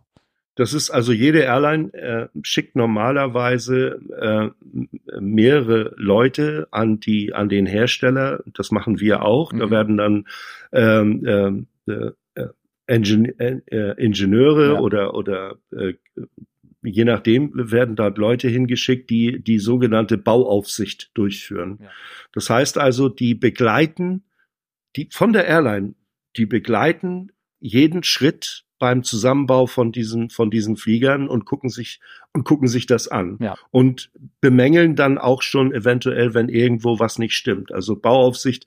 Ich ich weiß, äh, dass das äh, früher. Ich kenne Kollegen, die das äh, früher gemacht haben, die da die da äh, äh, dann wochenlang bei äh, in in Seattle gewesen sind. Ähm, das machen aber nicht alle Airlines. Ja. Ne, also die, die verlassen sich dann auf die Eigenkontrolle von Boeing. Und ähm, da, da hat jetzt auch die, die FAA ja schon mehrfach äh, äh, ins Stopp reinge, ja. reingehauen und hat gesagt, äh, das, das, das muss jetzt jemand von, da muss dann wenigstens jemand von der FAA zugegen sein. Ja, ja, ja. Nur so ein Flugzeugbau, das muss man sich vorstellen, das ist eine dermaßen riesige und komplexe Geschichte. Und an manche Dinge, wenn die fertiggestellt sind, dann kommt da eine Verkleidung drüber, dann wird ein anderes Teil oben drum gebaut, dann siehst du das nicht mehr. Ja. ja. Du kannst nicht immer alle Augen überall haben. Du musst dich schon im gewissen Rahmen auf das verlassen, was die Leute dort können und was die dort machen. Mhm. Aber seit Boeing dieses zweite Werk aufgemacht hat, die hatten ja am Anfang auch unheimlich Probleme, äh, Fachkräfte zu bekommen. Ja. Und ich schätze mal, das Problem haben die immer noch. Mhm. Ne? Also. Es ist wirklich schade, weil ich meine, äh, du liebst dein Jumbo ja auch, ne, sozusagen. Ne? Ja, ja, ja, absolut. Ja. Und ähm, da, was was da, was da passiert ist da. Also, ne, ich habe da, es gehen ja so viele Witze rum, ne, ähm, äh, mit Fliegern Duct Tape, Top Gun 3, wo jetzt Maverick eine, eine 37 mit gesehen. Duct Tape ja, ja, und sowas fliegt und so. Es gibt ja also unheimliche Dinger und ein Bild äh, fand ich irgendwie ganz bezeichnend. Wie gesagt, kommt ein Sendeplan jetzt, wo, ähm, wo der, der äh, keine Ahnung, CEO oder irgendwas steht, na, oh, wir müssen das Desaster irgendwie äh, verkleinern und schreit, äh, äh, gibt uns, wie machen wir das? Und der erste Management sagt, wir nennen es jetzt die 737 Maxius, also neues, neues Namen. Der nächste nennt es den 737 ja. SST, ne? Und, und der dritte sagt, hey, wieso lass uns nicht die Ingenieure wieder die Flugzeuge bauen, ne? Und schwupp wird er aus einem offenen Fenster rausgeschmissen von so einer 737. das ist äh, Ganz sehr, genau. sehr böse. Ganz genau. Aber es passt ja, ja eigentlich irgendwie auch zu der Kommunikation in dem Fall, ne? Weil ähm, ja. da, also selbst auch hier im Telegram-Channel, die haben sich alle den Kopf gekratzt. Was ist der jetzt? Der eine groundet, der andere groundet nicht. Der Boeing sagt gar nichts, dann macht die FAA groundet, nachdem, nachdem die Airline gegroundet hat. Die Airline sagt aber auch, wir schicken wieder neun gleich wieder los, weil wir haben die gerade geguckt, die haben ja gerade eine Maintenance gehabt und so. Äh, ja, klar, ja. weil natürlich das Verständnis für das Problem geht. Ne? Wenn sich das, ja. solange du nur in diesem Bereich dieser Tür denkst, ist ja alles irgendwie okay. Ähm, aber wenn das ja, aber da ist ja, na? da ist ja vorne und hinten noch mehr an den Ge Flieger, genau, was richtig. eigentlich äh, genau. hoffentlich alles richtig festgezogen ist. Ne? Also das ist, ah. ja, das ist eine, eine, eine komische, das ist eine komische Situation. Das ist auch eine komische Situation bei seitens Boeing, wo eigentlich jeder gehofft hatte, ähm, dass äh, damals, als die diesen Mühlenburg oder wie der hieß, weißt du noch, der, der CEO, ja. der im Grunde genommen für das gesamte 787-Desaster verantwortlich war. Ja. Ähm, äh, und äh, als praktisch der, der, den Downfall zu verantworten hatte mit dieser ganzen äh, Quality-Geschichte, der ist dann ja irgendwann gegangen worden und es gibt ja jetzt dort neue Leute, aber es scheint keine Verbesserung einzutreten, wirklich. Ja. Ne? Mhm.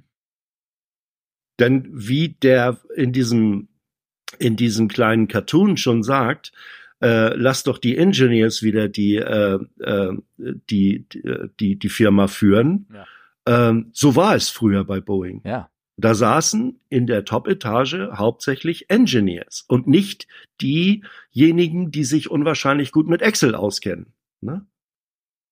Ja. Wenn du weißt, was ich meine. Das ja. ist, ne? Also, ja. ja. Ja. Oh Mann, ja. Naja. Hm. Ja, unschöne Sache, unschöne wirklich. Sache. Eine ganz, ganz unschöne Sache. Ja. Also ein Admiral soll es jetzt, äh, soll's jetzt richten, ne? Die haben jetzt ein. Ja, äh, den Artikel habe ich noch nicht gelesen, aber da bin ich mal gespannt. Achso, ja, ja, das ist von Flight Global. Äh, Boeing names retired Navy Admiral to lead Independent Quality Review, ne?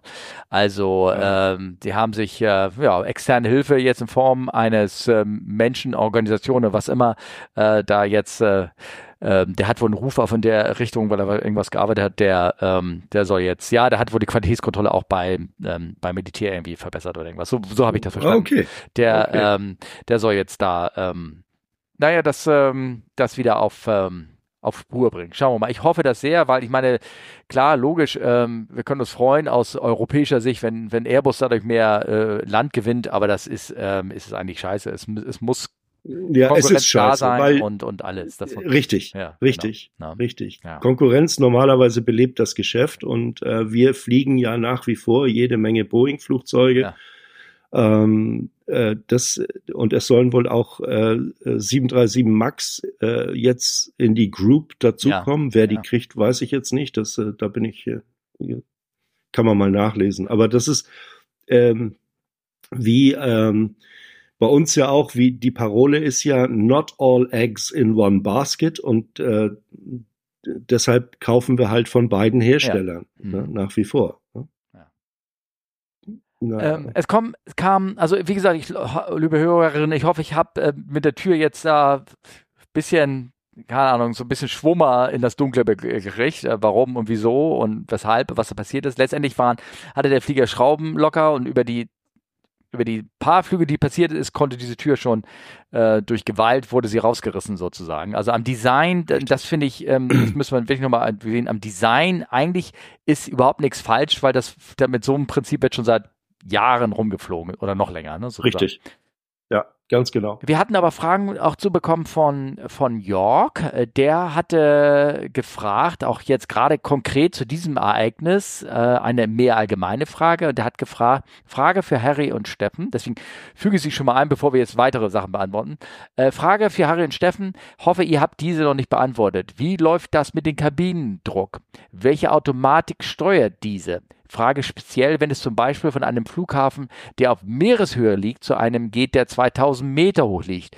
Er fliegt wohl gerade nach KMG, was immer KMG ist. Also irgendwas in Asien, China, schätze ich mal, so wie ich ihn kenne. Mhm. Äh, und sagt Danke. Tja, äh, ja. Ja. Ähm, fangen wir mal so rum an. Die, die, ähm, man beaufschlagt die Kabine, also die, die Röhre im Grunde genommen, mit Druck, damit es angenehm bleibt für die Menschen, die da jetzt von A nach B transportiert werden. Mhm. Das heißt also, das Flugzeug ist ja irgendwann in 10.000 Meter Höhe, aber vom Druck, der im Flugzeug herrscht, sitzt man nur auf, ich sag jetzt mal 4.000 Meter Höhe. Ja, weniger. Weil sonst hätte man auch so ein bisschen Atemschwierigkeiten, aber, wenn man da äh, deutlich weniger. 4.000 schon so, das wären ja du bist auf 2300, ja. 2400, ne? Also das das maximal. Das war jetzt ja, ja. Ja, das ja. war jetzt war jetzt nur so ein Beispiel. Ja.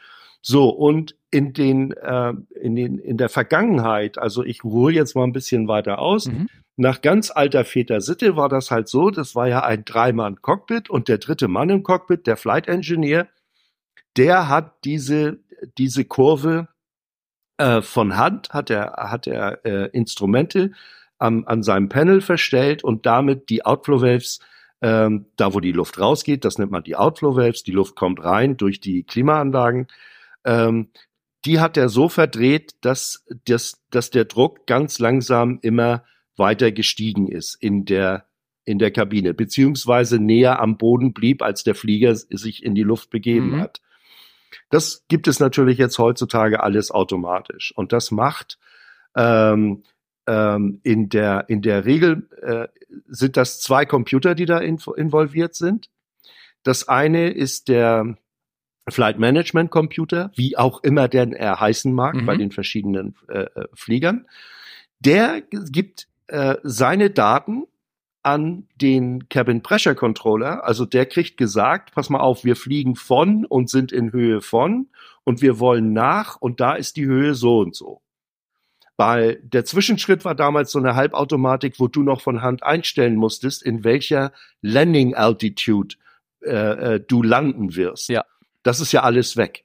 Das ist, äh, das konnte, das gab, da war zwischen dieser ganz manuellen Geschichte und der heutigen vollautomatischen Geschichte gab es damals noch sowas, wo du das vorher eingestellt ja. hast und dann hat nur der Pressure Controller gewusst, okay, wir sind jetzt in dieser Höhe, fliegen dahin, daher stand die Höhe X und der rechnet das alleine aus. Inzwischen unterhält sich der Cabin Pressure Controller, der diese ganzen Geschichten macht, der unterhält sich ständig mit dem Flight Management und der Flight Management Computer, der weiß ja, von wo nach wo wir fliegen, in welcher Rate wir sinken oder steigen und regelt dementsprechend die Kabine nach, also den Kabinendruck nach. Ja. Das heißt, es ist, es wird also, es kommt zu einem Profil. Das heißt, in dem Moment, das geht los, in dem Moment, wo du mit deinem Flugzeug auf der Runway stehst und die Hebel auf laut drehst da vorne, wird schon im, im ähm, im äh, äh, Cabin Pressure Controller, der macht schon die Outflow Valves ein ganzes Stück weiter zu. Aus mehreren Gründen. Das nennt man so eine Pre-Pressurization. Mhm. Das heißt, der fährt Kabi den Kabinendruck unter die Platzhöhe. Wir müssen mal ganz kurz erwähnen, dass generell der, der Druck wird nicht dadurch geregelt, dass man kontrolliert, welche Menge reingeht ins Cockpit an Luft, äh, oder in, den Kabine, nee. in die Kabine, sondern welche Menge nur rausgeht. Damit wird der Druck rausgeht. geregelt. Genau, es kommt Ganz immer genau. Genau. unterschiedliche Mengen rein mit gewissem Druck X und hinten das mhm. Valve, das reguliert nur, da wird durch, wie viel lasse ich denn Luft raus, dann dadurch regelt genau. das den Luftdruck nach hinten. Genau, genau. Ganz genau ganz genau. Das sind beim, beim Jumbo zum Beispiel, da sind wir wieder bei meinem Flieger, ja. muss man sich das vorstellen, das sind äh, hinten zwei ähm, äh, große Klappen, die sind so groß wie der Bildschirm von einem 15 Zoll Laptop. Mhm. Ungefähr. Ja. Der hat zwei davon hin, hat noch ein kleineres vorne, das ist aber mehr so nur für ähm, die Abluft für ähm, ähm, Electronic ähm, Cooling. Ja. So, und diese beiden Klappen, weil es kommt immer Unmengen Luft rein, viel mehr als man eigentlich braucht. Deshalb sind die Ventile da hinten auch eigentlich immer offen. Nur wie weit sie offen sind, damit regelt man jetzt den, den, den Druck, mhm. ähm, der im Flugzeug dann äh, vorherrschen soll. Und dieses Profil, wie gesagt, es startet unter Platzhöhe, Pre-Pressurization aus verschiedenen Gründen, damit auch äh, bei, bei Rotation zum Beispiel nichts hinten reinfliegen kann und äh, gibt es verschiedene Gründe. Ja, es gibt auch so einen Pressure Button, wenn du es nicht hast, denn wenn du das, wenn du das genau. vergisst, dann durch das Anheben saugt es ganz kurz und dann kriegt man so einen Druck ja, auf den Ohren. Genau, ne? genau, genau, weil du da hinten, da hinten an den an den äh, Outflow Valves hast du natürlich durch die vorbeiströmende Luft so einen Bernoulli-Effekt. Mhm. Das heißt, es wird eigentlich Luft aus dem Flieger rausgerissen. Mhm, genau. So, und um das zu verhindern, macht man eine Pre-Pressurization und fährt die Kabine auf, ich sag mal, 200 Fuß unter Platzhöhe, 500 Fuß unter Platzhöhe, sowas in der, in der Art. Und dann geht die, ähm, geht die Reise los, der Flieger steigt und der Cabin Pressure Controller, der weiß ja jetzt vom, von seinem Flight Management Computer, ähm, äh, in welcher in welcher Rate wir steigen und wie hoch die äh, äh, es gehen soll, bis der Climb zu Ende ist und so weiter. Und dementsprechend führt er jetzt die Kabine nach. Das heißt, der Kabinendruck steigt langsam an. Die Kabine steigt, die Kabinenhöhe, wenn der Druck äh, weniger wird, steigt ja die Höhe. Die Kabinenhöhe steigt auch, aber längst nicht so schnell wie der Flieger selber. Ja. Ne? Das heißt also, es der, der, das wird auch schön langsam, wird dann die, die, äh, äh, der Kabinendruck ähm, ähm, reduziert. der, der, der reduziert sich ja von, von Meereshöhe null auf äh, Reiseflug, ja. aber nicht, nicht in dem gleichen Maße, wie der Flieger steigt, weil sonst wird's knacken in den Ohren. Genau. Ne, das wird langsam geregelt. Ne? Und das macht heute, wie gesagt, alles ähm, der ja, FMGC mit zusammen oder FMC zusammen mit dem Cabin, Cabin ja. Pressure Controller oder bei den ganz neuen Flieger macht es der, der FMC mit der äh, mit der Cabin Pressure Controller App. Ja. Ne? Da ist ja nur noch eine App ja, okay, drin. Ne? Ähm, Aber es ist, es, wie, äh, die, die, die Aussage ist, es funktioniert automatisch. Es muss nichts mehr irgendwo eingestellt werden. Das alles, was der, was die, die äh, Cabin Pressure Controller Funktion wissen muss, kriegt er von Flight Management. Genau.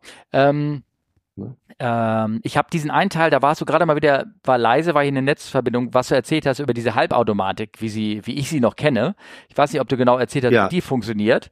Ähm, und ich gehe jetzt mal, deswegen vielleicht, wenn ich das jetzt, jetzt gerade doppelt erzähle, bitte mir nicht böse sein, aber ich beantworte damit auch einen, einen kleinen weiteren Kommentar aus unserem Telegram-Channel. Da hat nämlich äh, Sven Hayo, äh, da wurde nämlich auch gefragt, wie sieht denn das aus, wie, wie funktioniert das? Und da ähm, hat er geschrieben, ich kenne nicht die Jurassic, damit meint er die 737-100, 200 und nicht die Max, aber auf der Klasse geht es schon, gab schon zwei unterschiedliche Pressurization Panels, das neuere deutlich automatisierter. Auf der NG äh, Next Generation war es ähnlich zum modernen Classic Panel Airbus. Wir denken nicht darüber nach, äh, macht das FMCG automatisch. Da hast du recht.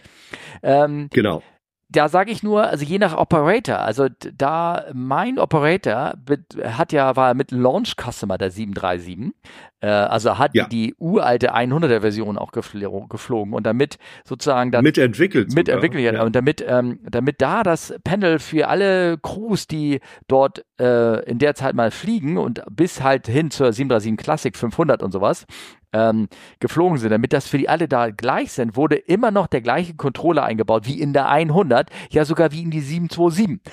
Ne? Also wir hatten das uralte Panel da drin. Ähm, und das ist das, wie du schon sagtest. Du musst es, hast auf deinen Flugplan geguckt, das, was das FMS natürlich jetzt mittlerweile weiß, nämlich wo geht's hin, wo ja. höre ich auf und wie hoch werde ich fliegen. Das hast du da eingedreht oben, hast eingedreht, ähm, okay, heute, ich gehe heute auf 23.000 Fuß und ich werde genau. in München in 800 Fuß landen und so was. Das hast du den eingedreht. Genau. Und der hat dann immer gemeckert, wenn du denn nicht die Höhe erreicht hast, na, wenn du denn nicht auf, keine Ahnung, 30.000 Fuß gestiegen bist, sondern nur auf 29.000 und dann wieder gesunken ist, weil dann ist es nämlich das Cruise Relay nicht getrippt, wie es so schön hat. So, das war auch die Sprache, die verwendet worden ist. Und da wusste ja, er nicht, ja, wann ja. er den Sinkflug irgendwie einleiten würde.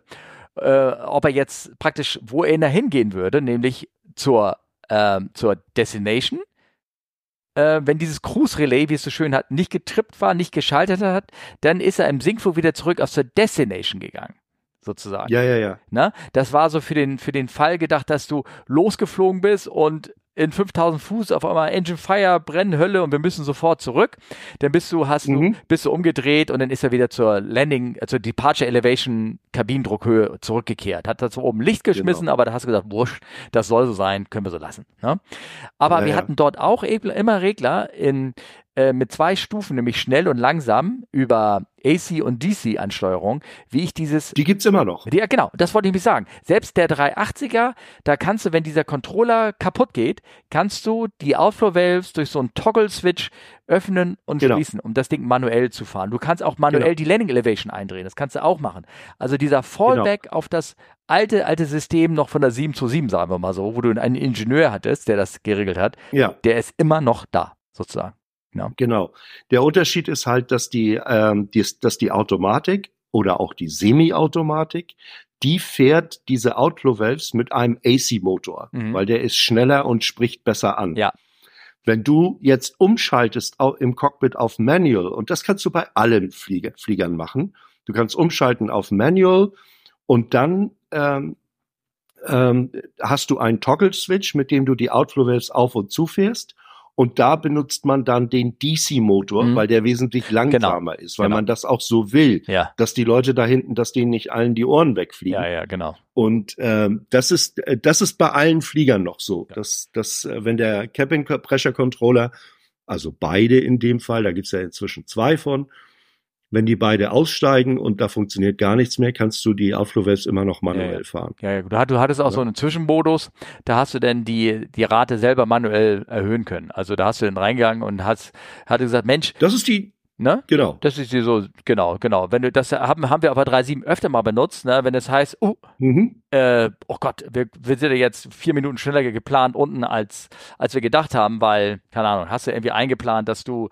eine Schleife fliegst um den Flughafen rum und so und sagst, ah, no, you can proceed direct und dann wusstest du, oh, ich ja. bin viel zu hoch und dann hast du halt genau. halt alle. Straight in. Ja, genau. Und dann genau. hast du also alle, alle Griffe und auf Klavier gespielt und, und dann wusstest mhm. du, äh, ich werde irgendwann meine Kabine im Sinkflug einholen und dann wird sie ähm, sag mal, der Flieger geht mit 2000 Fuß in der Mitte runter und wenn, dann stürzt du da mhm. runter mhm. und irgendwann holst du die, mit die Kabine ein und dann würden sich die Kabinendruck mhm. und der Luftdruck, also der die Außenluftdruck, mit demselben Rate nach unten bewegen. Und wenn du dann mit 2000 Fuß sinkst, ist es unangenehm für die Ohren. Also hast du dann ja. im vorher schon gesagt, ey, komm, wir, wir gehen mal von den üblichen 400 Fuß Sinkrate, gehen wir hoch auf 700 Fuß. Das ist auch ein bisschen unangenehmer, aber nachher haben wir keine 2000 Fuß. So, das ist so ja. die Rate. Ne? Irgendwas. Es gibt ja sogar den Fall, und dafür gibt es ja auch Vorrichtungen, wenn du jetzt, ähm, wie du schon sagst, die Kabine einholst. Das bedeutet, du hast ähm, in der Kabine einen geringeren Druck als außen. Ja, ja. Und dafür gibt es am Flugzeug äh, an mehreren Stellen die sogenannten Negative Pressure Relief Doors. Mhm weil das will man nun gar nicht. Ja, das ja, genau. ist für den Flug, für den Flieger nicht besonders gut, wenn ja. der Druck in der Kabine weniger ist als außen. Also da öffnen sich, das sind einfach nur federbelastete Klappen, die gehen auf, ja. dass sich da der Druck angleichen ja, kann. Ja, ja. Na, oder es gibt auch Fälle, wo dann äh, der Flieger steht schon am Gate und hat immer noch Residual Pressure ne? weil es einen Fehler im System gab. Ja, ja, genau. Das ja. sind auch unangenehme Geschichten dann. Ja, ne? gut, da gibt's Warnlampen in der Tür mittlerweile und all ja, genau, solche Sachen. Ne? Genau, also das ja. ist schon, das Thema ist, ähm, ähm, kann man stundenlang unterhalten, ist komplex, aber ich, äh, ja, passieren. Also die meisten Fehler tatsächlich, die passieren, äh, wir mussten auch einmal Sinkflug, äh, Steigflug unterbrechen, weil die Kabine nicht, sich nicht unter Druck gesetzt hat und am mhm. meisten sind Probleme mit dem Controller dass der dann irgendwie sich verschluckt hat oder einen Sensorfehler ja. hatte oder irgendwas in der Art und dann hast du auf den zweiten umgeschaltet ja. und dann ging es meistens wieder. War, war äh, ja. eigentlich in der Regel ähm, so das Ding. Genau. Ich hoffe, ich hoffe, Jörg, wir haben die, die Fragen ähm, dadurch einigermaßen intensiv ähm, behandelt. Ne? Ähm, ja. Steffen? Äh, ja. So, wir hatten eben gerade eine kleine Pause gemacht ähm, und jetzt müssen wir natürlich die Gesprächsfaden wieder aufnehmen. Ich glaube, Jörg, ähm, ich hoffe, wir haben das jetzt alles soweit besprochen, auch mit dem Alaska-Inzident soweit alles beleuchtet. Wir haben ja auch Fragen, die wir hatten so vorher schon so ein bisschen eingebaut, die wir, die wir da so bekommen hatten. Ähm, und ähm, habe eigentlich nur noch ein Bild hier, was hier rumsteht. Das kommt jetzt auch sozusagen mal in den Sendeplan rein. Das von Gerd.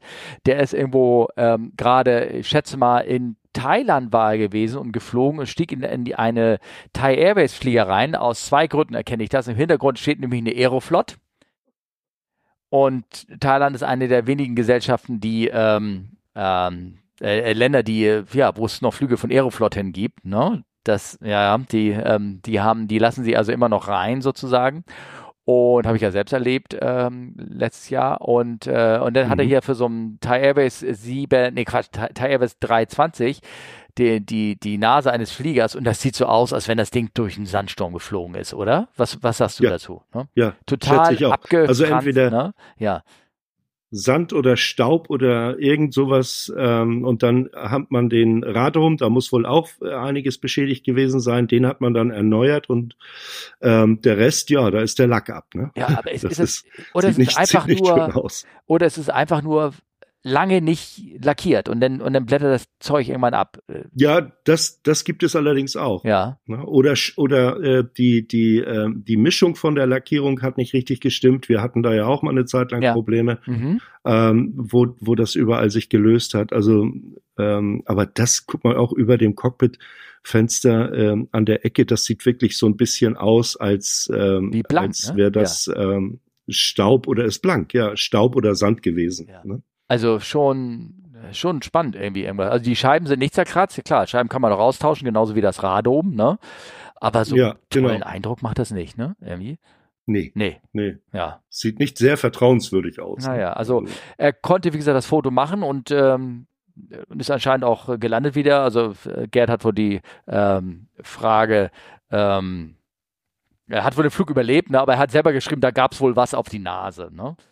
Ja, da. Genau. Also äh, klar, Gerd, wir können nicht sagen, was so da sehen, passiert ja. ist, aber also irgendwie sieht uns das beide sieht das schon ein bisschen, bisschen merkwürdig aus. Ne? Also Ja, Naja. ja.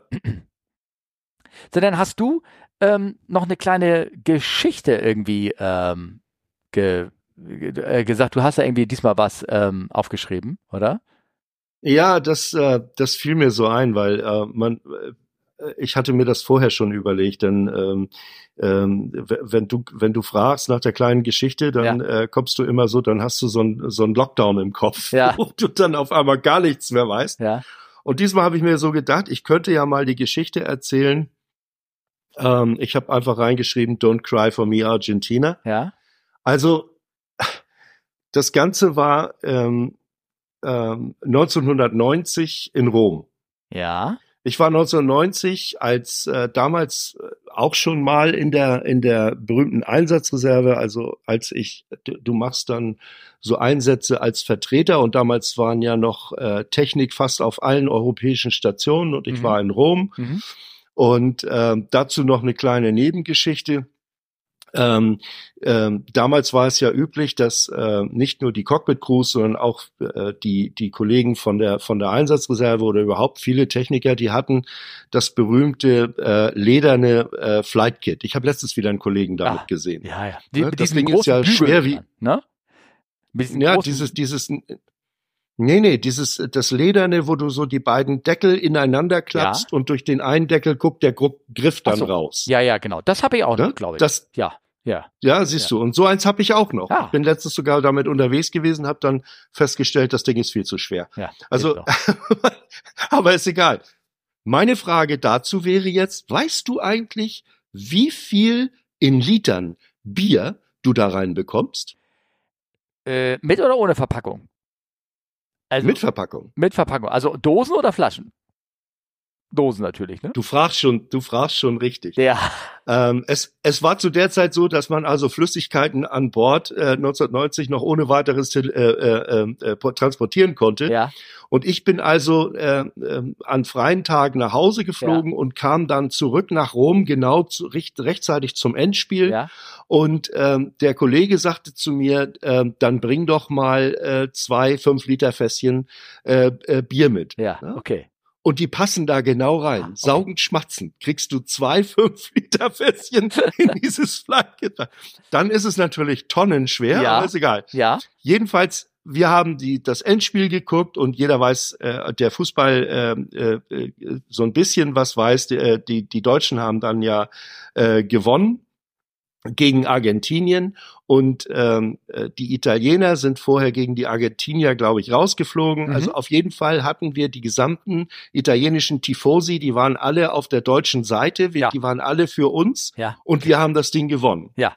Am nächsten Tag, damals gab es noch keine Fanartikel, am nächsten Tag am Airport ähm, hat also ein Kollege einen Besenstiel genommen, eine deutsche Fahne dran genagelt und wir sind mit dem VW-Bus, gelb-blau damals noch, Ja. Ah. ähm, über den Flughafen gefahren. Wir wollten eigentlich zu unserem Flieger, aber der war noch nicht da und da stand ein Aerolinas Argentinas Jumbo. Ja. Und um den sind wir dann ja immer drumrum gekreist mit der Deutschlandfahne und dem Schriftzug von unserer Firma auf dem Ja. Auto. Und aus dem Auto raus, die Fenster waren offen, es war Sommer, ganz laut, Don't cry for me, Argentina. Ne? Immer wieder. Ja, ja. Dann Okay. kam, dann kam die Polizei Oh. die Airport, also das war Guardia Finanza, Ja. die sind sehr viel Lametta und Ja. ne, also Ja, ja, ganz ja, hochrangig, ja, ja. kam da also Polizei dann an, Ja. hat uns angehalten. Und bevor der Kollege, der hat mir das dann übersetzt, Ja. bevor der Kollege überhaupt was sagen konnte, hat der Polizist, so ein Oberst oder was, Ja. der hat dann gesagt, Leute, die haben sich beschwert, Ja. dass ihr das hier jetzt gerade veranstaltet. Ja.